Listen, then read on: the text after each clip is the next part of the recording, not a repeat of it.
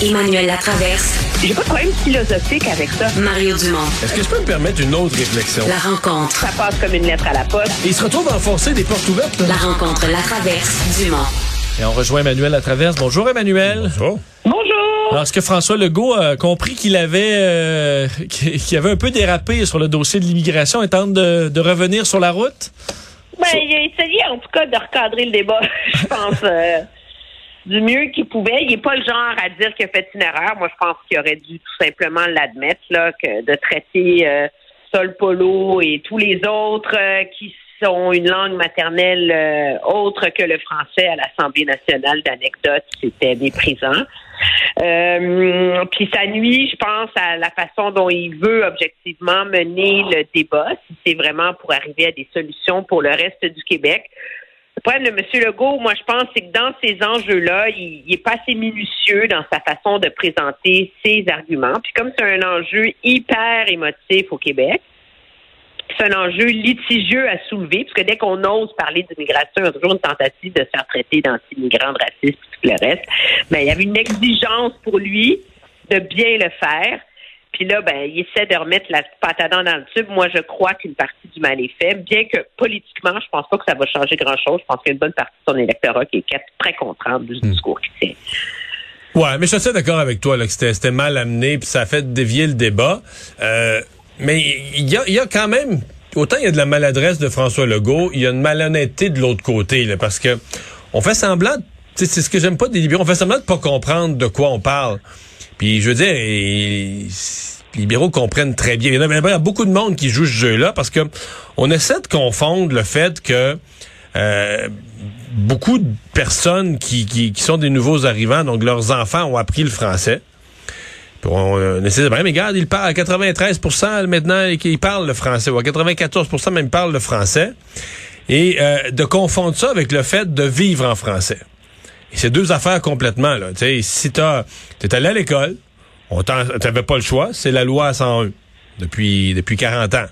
Faut que tu à l'école, tu proviens de l'immigration, faut que tu à l'école en français. C'est la langue maternelle de ton père et de ta mère, c'était le roumain, l'espagnol, l'arabe. Tu vas aller à l'école en français, ça c'est la loi. Bon, parle français.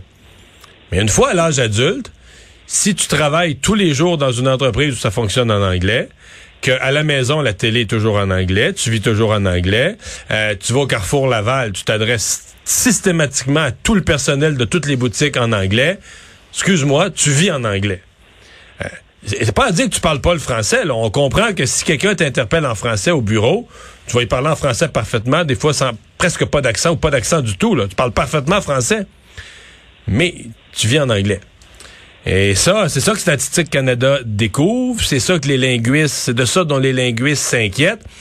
Mais si on veut avoir un débat intelligent là-dessus, tu as tout à fait raison de dire François Legault l'amène pas. Là. François Legault n'amène pas la discussion sur le bon terrain euh, de la façon dont ici est pris.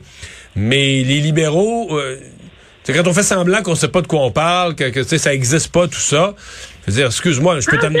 c'est- Non, mais je peux t'amener dans des quartiers dans l'ouest de Montréal, là, euh, où je connais des gens, de tous leurs voisins, il n'y a pas un anglophone. Pas un, pas un, pas un. Pas un Watson, pas un Smith. Quand je dis un anglophone, là, pas un Watson ou un Smith ou un, un McGregor, tu comprends? C'est que des gens issus de l'immigration.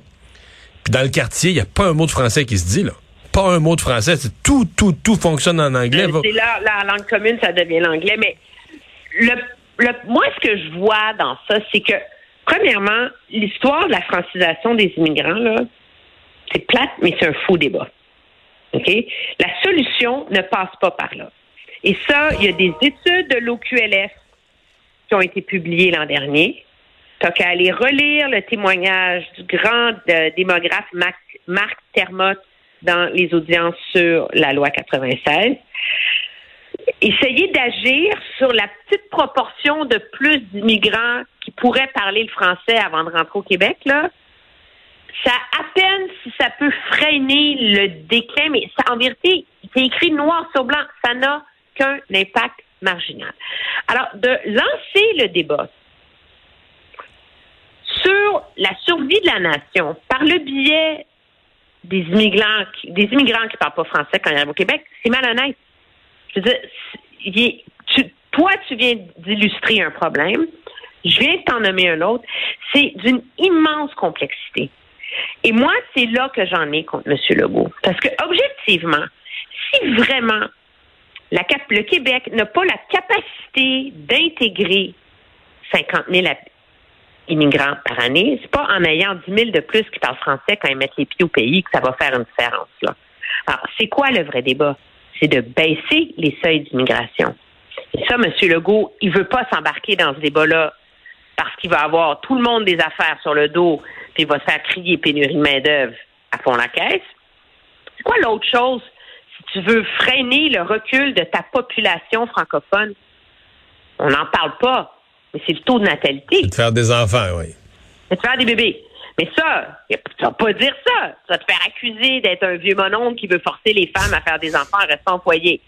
Alors, qu'est-ce qu'on fait à la Sans parler de la pollution, là. Pour les changements climatiques, faut pas faire d'enfants. C'est vrai, c'est vrai, c'est vrai.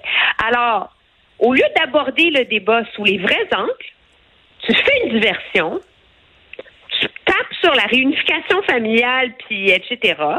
Puis, et, c'est ça qui est malheureux là-dedans. Puis le pire là-dedans, c'est que si tu veux parler d'immigration absolument, mais ben, relève les enjeux qu'il faut négocier avec Ottawa sur les travailleurs étrangers temporaires. C'est eux qui en ont le plus. Puis là, pour en rajouter l'insulte à l'injure, ils viennent d'adopter le projet de loi 96. Travailleurs étrangers temporaires. Ils ont le droit d'envoyer leurs enfants à l'école publique subventionnée en anglais pendant trois ans. Ça, c'est supposé être une grande avancée parce qu'on limite ça à trois ans. Mario, tu débarques en Allemagne demain, là. C'est-tu l'État allemand qui va payer pour que tu envoies tes enfants à l'école française? Ben non, tu vas aller au lycée français, tu vas payer 15 000 par année. Ben non, nous, on continue, les travailleurs étrangers temporaires, à leur permettre trois ans d'école anglaise. Puis les étudiants anglophones qui vont étudier dans des cégeps privés, là, de robotique, de je sais pas quoi, là, qui ont hyper euh, défrayé les manchettes là, pour avoir accès au PEC, au programme d'expérience québécoise, là, puis avoir le fast track pour l'immigration. Ils ont besoin d'avoir un français moyen avancé. Pas pire. Ça fait quatre ans qu'ils sont au Québec. Fait Il y en a plein des choses que le gouvernement pourrait faire c'est pas là-dessus. Puis ça, c'est compliqué. c'est plus facile de faire du gros je déchire ma chemise, là. Ça, ça, ravive le monde. Moi, c'est contre ça que j'en ai. Ouais, mais c'est sûr que c'est du gros déchire ma chemise contre contre Justin Trudeau aussi. Là. Puis ça, ça peut être en campagne électorale pour un gouvernement du Québec de jouer la carte nationaliste, être un dossier où tu es en conflit avec le fédéral, c'est c'est parfait. Mm. c'est ah ben parfait. bon. C'est super gagnant. Euh, la Banque du Canada aujourd'hui annonçait cette hausse du taux directeur. C'est attendu, c'est une succession de hausses importantes d'un demi-point pour tenter de euh, contrôler un peu euh, la, hausse de l'inflation euh, qui arrive avec des impacts à peu près partout, Emmanuel. Ben, des énormes, ben, les plus gros, oui, des, des énormes impacts sur les taux d'hypothèque, les taux d'emprunt, tout le reste. Mais le gros problème, il faut l'expliquer, c'est c'est pas fini là je veux dire, à 1,5% de taux directeur, tu es encore dans un contexte où le taux d'intérêt stimule l'économie. Ça achève, là. D'après moi, c'est un, un, autre demi-point. Ouais, c'est ça. Mais un autre demi-point dans six semaines, euh, mi-juillet. Là, tu vas être rendu à 2% Tu vas être presque rendu dans un taux qui, qui est neutre, entre proche. Ce qui est inquiétant, c'est que de l'aveu même de la Banque du Canada, on n'a pas atteint le sommet de l'inflation. Donc, tu sais, on, est comme dans un calvaire qui n'est pas fini. Moi, je vais t'avouer ce, qui m'a, ce qui me surprend en termes de débat public, c'est comment le gouvernement Trudeau ne se sent pas concerné. Tous les gouvernements de toutes les provinces essaient de trouver une façon d'aider leur monde. On parlera du 500 pièces à l'heure. À Ottawa, non, nous, on a déjà agi. On a, on a indexé l'allocation canadienne pour enfants. On subventionne les garderies. Alors, toutes des décisions qui ont été prises avant la crise de l'inflation deviennent soudainement des solutions à la crise de l'inflation. C'est assez particulier. ça me surprend qu'ils s'en sortent à si bon compte là-dessus. Ouais. Euh, mais les gouvernements. Euh, sais, je veux dire, dans le cas de Justin Trudeau, euh, à mon avis, euh, ils sont... Euh, il est en partie responsable là, de, de, de, de, de l'inflation, c'est-à-dire que les dépenses inconsidérées qu'il a faites pendant la pandémie, puis je suis le premier à dire à un certain moment, il fallait aider, là. Mais à un certain point, c'est devenu, tu sais, Justin Trudeau euh, faisait imprimer l'argent pour en- pour le, le- le distribuer aux gens. Toi, tu veux pas qu'il s'en occupe du dossier Justin Trudeau. Ben, tu veux pas ouais, qu'il envoie de l'argent. C'est ça. Mais là, qu'est-ce qu'il peut faire maintenant? Euh, je pense que c'est un peu plus... Je pense que c'est un peu coincé avec ça. Puis il y a l'impression, sincèrement, il y a l'impression que quand il parle d'inflation, euh, il y a des conservateurs. là. Fait que quitte à laisser la population avec le pogner avec le problème, je pense qu'il aime mieux pas trop en parler. Oui, c'est mais c'est c'est quand même lui qui a passé deux ans à nous dire que je serai là pour vous. Mais dans l'enjeu où, euh, où les gens ont besoin d'aide, il n'est pas là. Pour une raison très simple, on s'entend. là. Le gouvernement fédéral n'a plus les moyens. Là. Euh, il y a eu des réactions aujourd'hui. Je voyais Pascal Bérubé là, qui sur le sur ce, ce- ce nouveau cette nouvelle promesse de chèque euh, si la CAQ est réélue. Euh, ça, euh, est-ce que c'est c'est trop électoraliste? Ben, c'est gros. C'est très gros.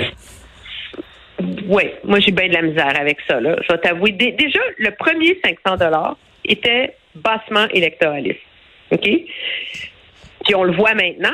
Pour preuve, le sondage léger dont on par- parlait, la, semaine dernière, 55% des gens qui ont reçu le 500 pièces s'en sont servis pour des dépenses courantes. Le reste sont, ont principalement épargné, se sont fait un petit cadeau.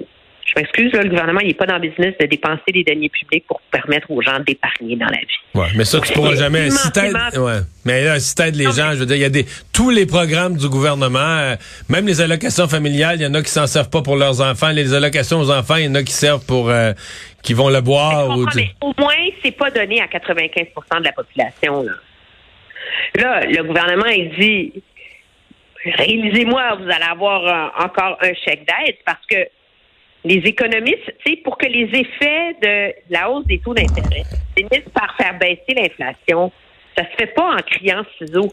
Donc, on va être dans un cycle inflationniste encore jusqu'en 2023. Là. Le gouvernement va dépenser un autre 3 milliards pour envoyer un autre 500 Non, mais moi, c'est surtout ça, ça prend une réflexion sur est-ce qu'il est-ce qu'il faudrait pas aider les bonnes personnes aux bons endroits de la bonne façon, tu sais? Mais je parlais ce matin avec un organisme qui disait, je lançait le débat sur est-ce qu'on devrait subventionner les aliments de base là, pour limiter la hausse de prix, entre autres parler des légumes racines, produits laitiers, les œufs, un peu comme on le fait avec les billets d'avion là, où on dit ben on va payer l'excédent pour s'assurer que les familles québécoises, les moins fortunées, aient au moins accès à de l'alimentation. Mais je dis ah ben ok ça j'y avais pas pensé. C'est un angle intéressant peut-être davantage que de mettre des milliards sur un sur un chèque à tout le monde. Mais moi, pour envoyer les chèques, c'est certain que ça, t'as un effet, t'as un effet inverse. T'as un effet inflation- inflationniste. Tu, tu remets de l'argent dans les mains de tout le monde, puis c'est ça qu'il faut qu'il arrête. Là. Je veux dire, s'il y a de l'inflation, c'est parce qu'il y a trop d'argent qui circule. Euh, ça crée un surplus de demande, puis le surplus de demande, il se reflète dans les prix. Tu t'as pas d'offres, t'as des raretés de plein d'affaires. Fait que t'as pas d'offres, donc c'est le prix qui vient, qui qui grimpe, qui reflète le, surplus de cash, le surplus de liquidité dans les mains de la population. Tu 500 pièces dans les mains de tout le monde, euh, t'as un effet inflationniste, donc tu, tu, tu te compliques la vie. Maintenant, électoralement, c'est sûr qu'hier, tu dis, OK, qu'est-ce que tu réponds à la question, allez-vous faire quelque chose pour l'inflation? Est-ce que tu dis, non, je ferai rien? Si tu as l'intention d'envoyer un autre chèque à l'automne, si tu le dis, c'est électoraliste. Est-ce que tu le dis pas? Mais tu sais, je veux dire, c'est tentant. Si tu vas faire un, tu vas faire un chèque à l'automne, c'est tentant de le dire. Euh, moi, c'est c'est pas tellement sur la forme politique, c'est sur le fond. là. Je pense sincèrement euh, que c'est euh, que c'est une erreur, là, que c'est économiquement c'est la mauvaise politique à, à appliquer. Mais bon, comment tu fais pour aider un peu les gens qui en ont vraiment besoin? Bon, Vincent vient de dire, comment, comment tu peux aider vraiment là, des biens essentiels? Là, aider à financer des biens essentiels, c'est pas pas facile. C'est pour ça qu'on appelle l'inflation un poison, euh, un poison dans l'économie. Absolument. Merci Emmanuel. À demain. Au revoir, à demain.